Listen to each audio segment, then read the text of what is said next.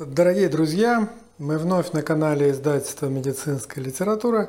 И я с большим удовольствием представляю вашему вниманию третью, заключительную часть сообщения профессора Окорокова «Хронический коронарный синдром. Оптимальная терапия». Речь пойдет как раз преимущественно о препаратах, с помощью которых эта самая терапия ХКС будет оптимальной. Интересного вам просмотра.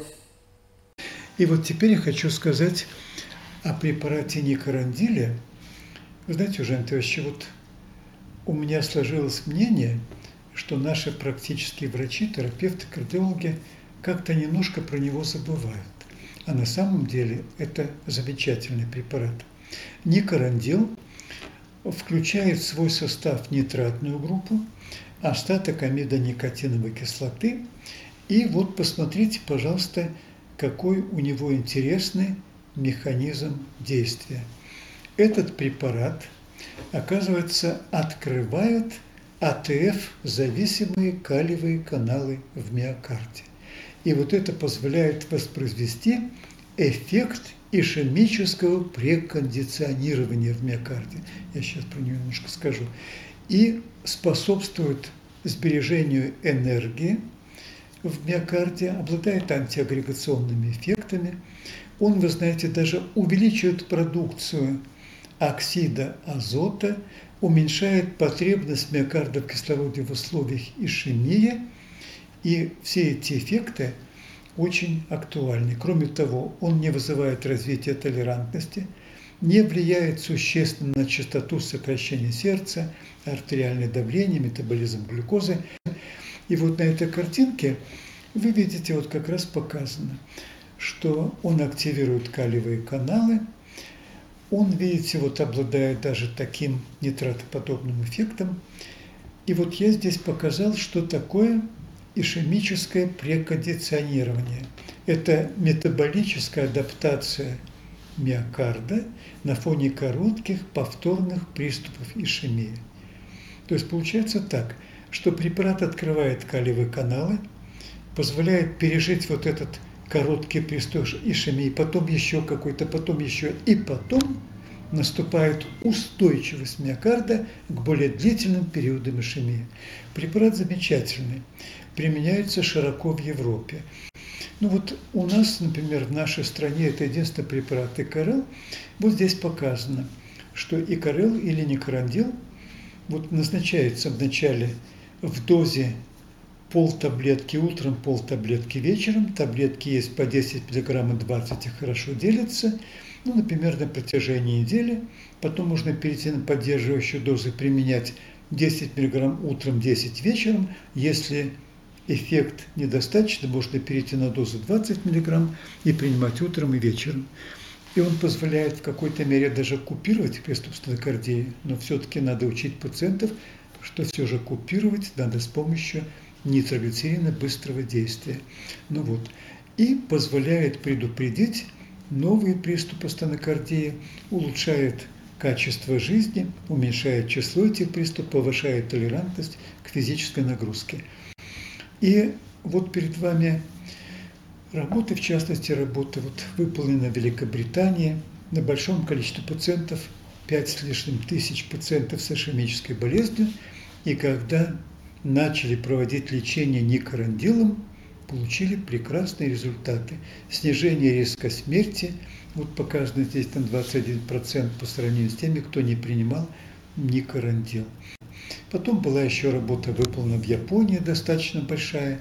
И здесь тоже показано, что когда стали применять никорандил, то снижался риск сердечной смерти на 56%, инфаркта на 56%, цереброваскулярной даже смерти на 71%, риск застойной сердечной недостаточной на 33% и риск внебольничной остановки кровообращения дыхания на 64%.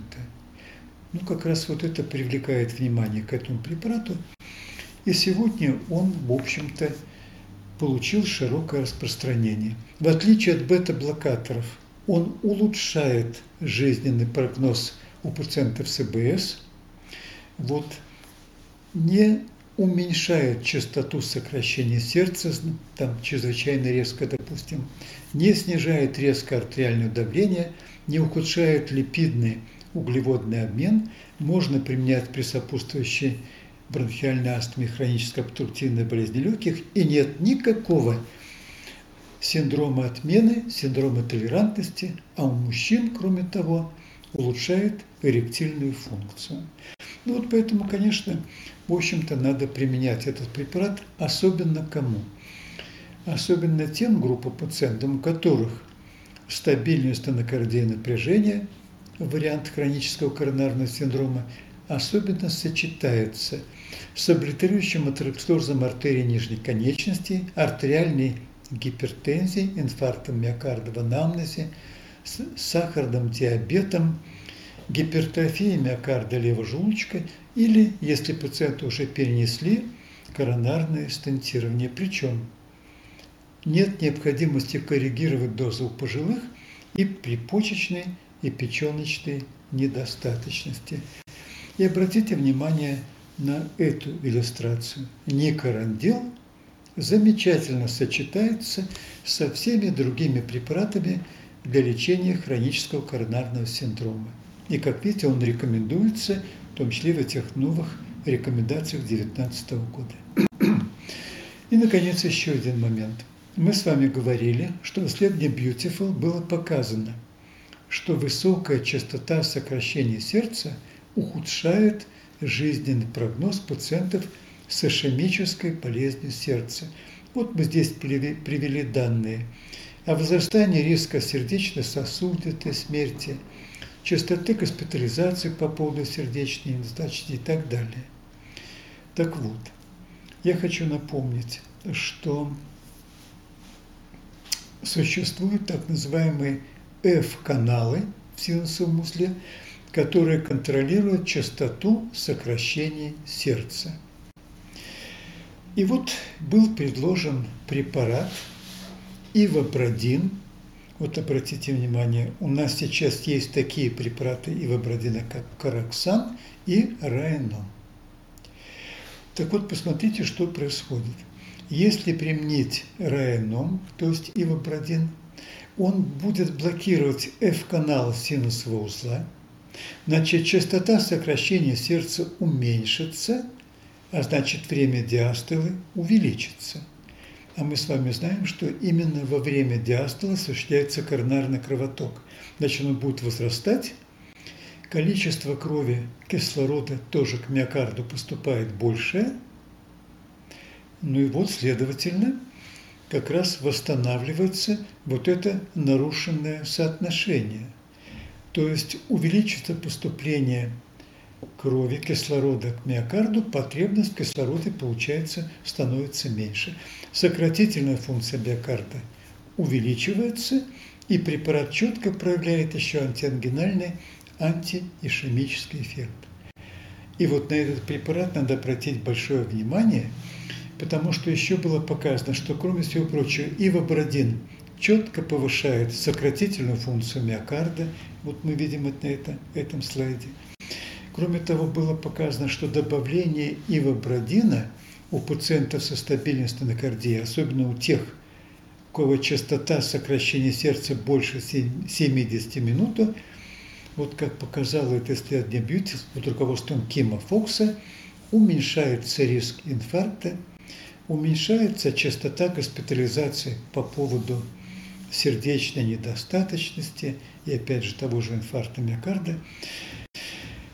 И сегодня установлено и международные рекомендации по лечению хронической сердечной недостаточности тоже включают ивабрадин, караксан, рейном для лечения пациентов с хронической сердечной недостаточностью. Под влиянием ивабрадина увеличивается фракция выброса левого желудочка, улучшается сократительная функция и даже диастолическая функция тоже улучшается.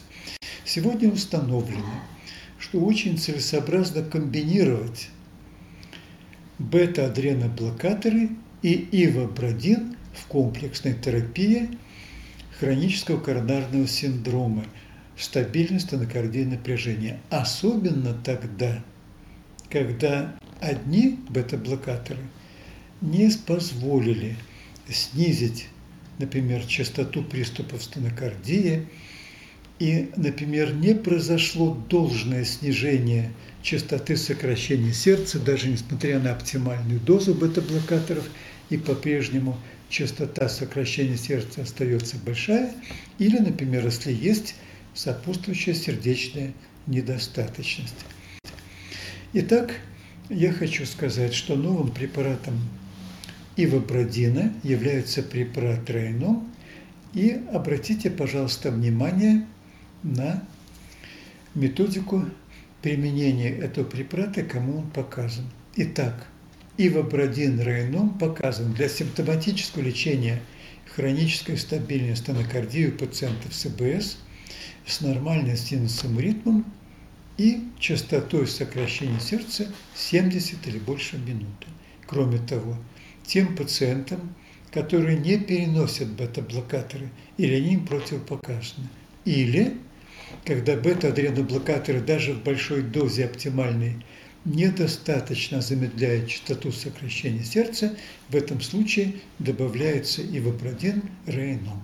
И, наконец, для лечения хронической сердечной недостаточность, если она сопутствует, например, пациентам с хроническим кардардом синдромом. И вообще сегодня ивабрадит применяется в том числе и для лечения хронической сердечной недостаточности вообще. Но правда, при лечении ивабрадином, в частности вот препаратом Рейном, надо соблюдать определенные правила. Правила вот какие – назначать только тем пациентам, у которых имеется синусовый ритм, и тогда, когда частота сокращения сердца 70 или больше в минуту. Правило второе. Не превышать начальную дозу 5 мг два раза в день. И правило третье. Если пациент после трех недель, например, лечения симптомы стенокардии испытывает – можно повысить дозу рейнома до 7,5 мг два раза в день. Но, конечно, контролируем частоту сокращения сердца, если она все-таки остается вот выше 60 минут. И еще установлено, что нельзя превышать суточную дозу 7,5 мг два раза в день. И, наконец, еще одно правило. Лечение ивабрадином том числе препаратом Рейном, прекращается, если симптомы стенокардии не уменьшаются в течение трех месяцев лечения. Ну вот. И кроме того, нецелесообразно сочетать Рейном и Вабрадин с веропамилом дилтиазином. Вот перед вами перечень тех состояний, когда Рейном и Вабрадин особенно показан – это при сочетании стабильности стенокардии напряжения с бронхиальной астмой, хобл, облитерующим атеросклерозом артерии нижних конечностей, вазоспастической стенокардии, нормальным уровнем артериального давления, в сочетании с диабетом, в сочетании с эректильной дисфункцией, потому что все-таки бета-блокаторы могут уменьшать, нарушать эректильную функцию, и, наконец, при наличии депрессии – Дело в том, что если у пациента депрессия, то бета-блокаторы могут ее усугублять.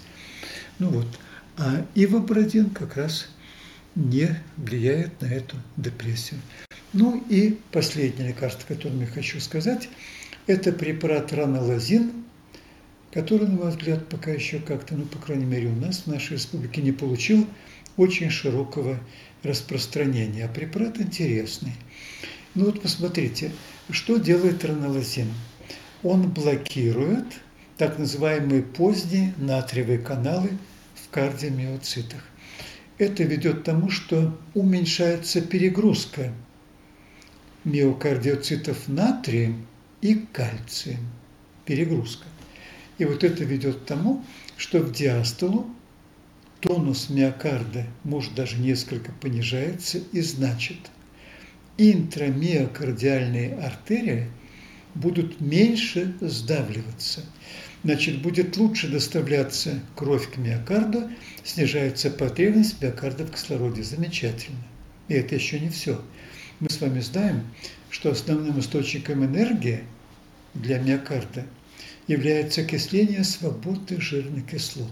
Да, энергии они дают много, но для этого требуют большого количества кислорода. И вот этот препарат несколько уменьшает эту чрезмерную активность окисления свободных жирных кислот и смещается несколько образования энергии в сторону окисления углеводов.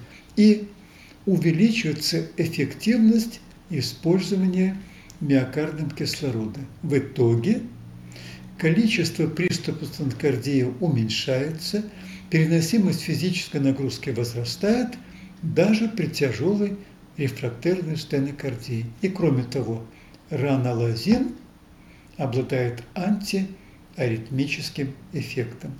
И вот его рекомендуется применять по 500 мг два раза в день начальная доза, потом по 1000 мг, если необходимо, два раза в день. И на этом слайде показано, что были проведены работы по, лечи, по изучению ранолазина в лечении стабильности кардии. Работ было проведено очень много. И как раз вот было показано, что он обладает теми эффектами, которые мы называли. И в британских рекомендациях по лечению стабильности стенокардии ранолазин назначается – том числе при, при непереносимости бета-блокаторов, тагистов кальция. И кроме того, он может быть даже добавлен к этим препаратам, если они недостаточно эффективны. Ну вот, например, у нас в нашей стране препарат ранолазин имеется в виде препарата Ранекса. Вот я еще раз показываю, что эффективность препарата установлена абсолютно точно. Начальная доза 500 мг два раза в день. Если эффект недостаточный, через 2-4 недели доза препарата может быть увеличена до 1000 мг два раза в сутки. В заключение, уважаемые товарищи, я хотел сказать вот о чем. Мы уже встретили сообщение о том, что готовится перевод на русский язык рекомендации по хроническому коронарному синдрому. Так что будем ждать этого перевода. Основные положения вам изложили. Пожалуйста, проанализируйте их внимательно, отнеситесь ну вот, объективно к этим рекомендациям. Конечно, они полезны, их надо использовать. Но вот, конечно, они индивидуальны для каждого пациента. И в заключение хочу сказать, что вспомните замечательные слова Сергея Петровича Боткина, который когда-то однажды сказал – если доктор перестает учиться, он перестает быть врачом. Ну, я вот хочу сказать, что, может быть, это как раз немножко повысит уровень ваших знаний в отношении вот кардиологических проблем, в частности, лечения пациентов со стабильностью на напряжения. Спасибо за внимание. Будьте здоровы и счастливы. Спасибо, спасибо огромное вам, Александр Николаевич. Ну, для зрителей нашего от этого сообщения. Но, несомненно, вы представили такой высокопрофессиональный, экспертный, я бы сказал, анализ вот, европейских самых свежих 2019 года рекомендаций по хроническому коронарному синдрому с таким подробным разбором и критериев, которые изменились. Некоторые из них, может быть, и вызывают некоторые вопросы, в частности, вот уровни липидов, которые там Хочется спросить, не нужно ли сочетать с антидепрессантами такие низкие уровни целевые, которые могут быть достигнуты. Потому что, как известно, тоже есть осложнения. Но это все так э, немножко в топ, а э, подробнейший разбор такой терапии, новых препаратов и известных уже препаратов, я думаю, будет чрезвычайно полезен э, врачам, которые практикующим врачам, студентам, интересующимся, молодым докторам в самых разных специальностей. Тем более, что, как вы говорите, перевода пока нет, и ваш анализ вот является, может быть, пока единственным таким источником этой информации. Кстати, хочу сказать для наших белорусских врачей, что в первом номере нашего белорусского журнала «Семейная медицина» вот будет опубликована моя статья в которой как раз обсуждается хронический коронарный синдром и сопутствующая артериальная гипертензия, и основные положения там излагаются. Прекрасно. Ну, э, здесь нужно, наверное, все-таки э, сказать, что э, как бы чтобы у врача нашего белорусского, российского не создавалось некоторого тут такого дуализма представления, что существует же у нас своя классификация. Мы по-прежнему находимся, вот, скажем, в дискурсе ишемической болезни сердца с ее там классификациями и так далее. И упоминание о хроническом коронарном синдроме, оно, конечно, обогащает, и, но пока еще, наверное, не является э, законодательно установленным, скажем так, у нас. Законодательно установленным, по крайней мере, в нашей республике Беларусь пока еще. Не является, да. Но к этому, наверное, можно быть готовым, потому что да, так или иначе какие-то вещи, какая-то ну, конвергенция сведений происходит, да. И... Возможно, будут какие-то изменения в клинических протоколах по ведению таких пациентов, но пока вот ну, скажем так, в истории болезни врач не должен пока писать такой диагноз, как ну, хронический коронарный такой, синдром. Наверное, все-таки нужно придерживаться ну, существующего. Для доктора полезно в плане такого общеобразовательного. Ведь надо же знать, что происходит без, в мире. Сом, без всякого сомнения, в этом у меня Конечно.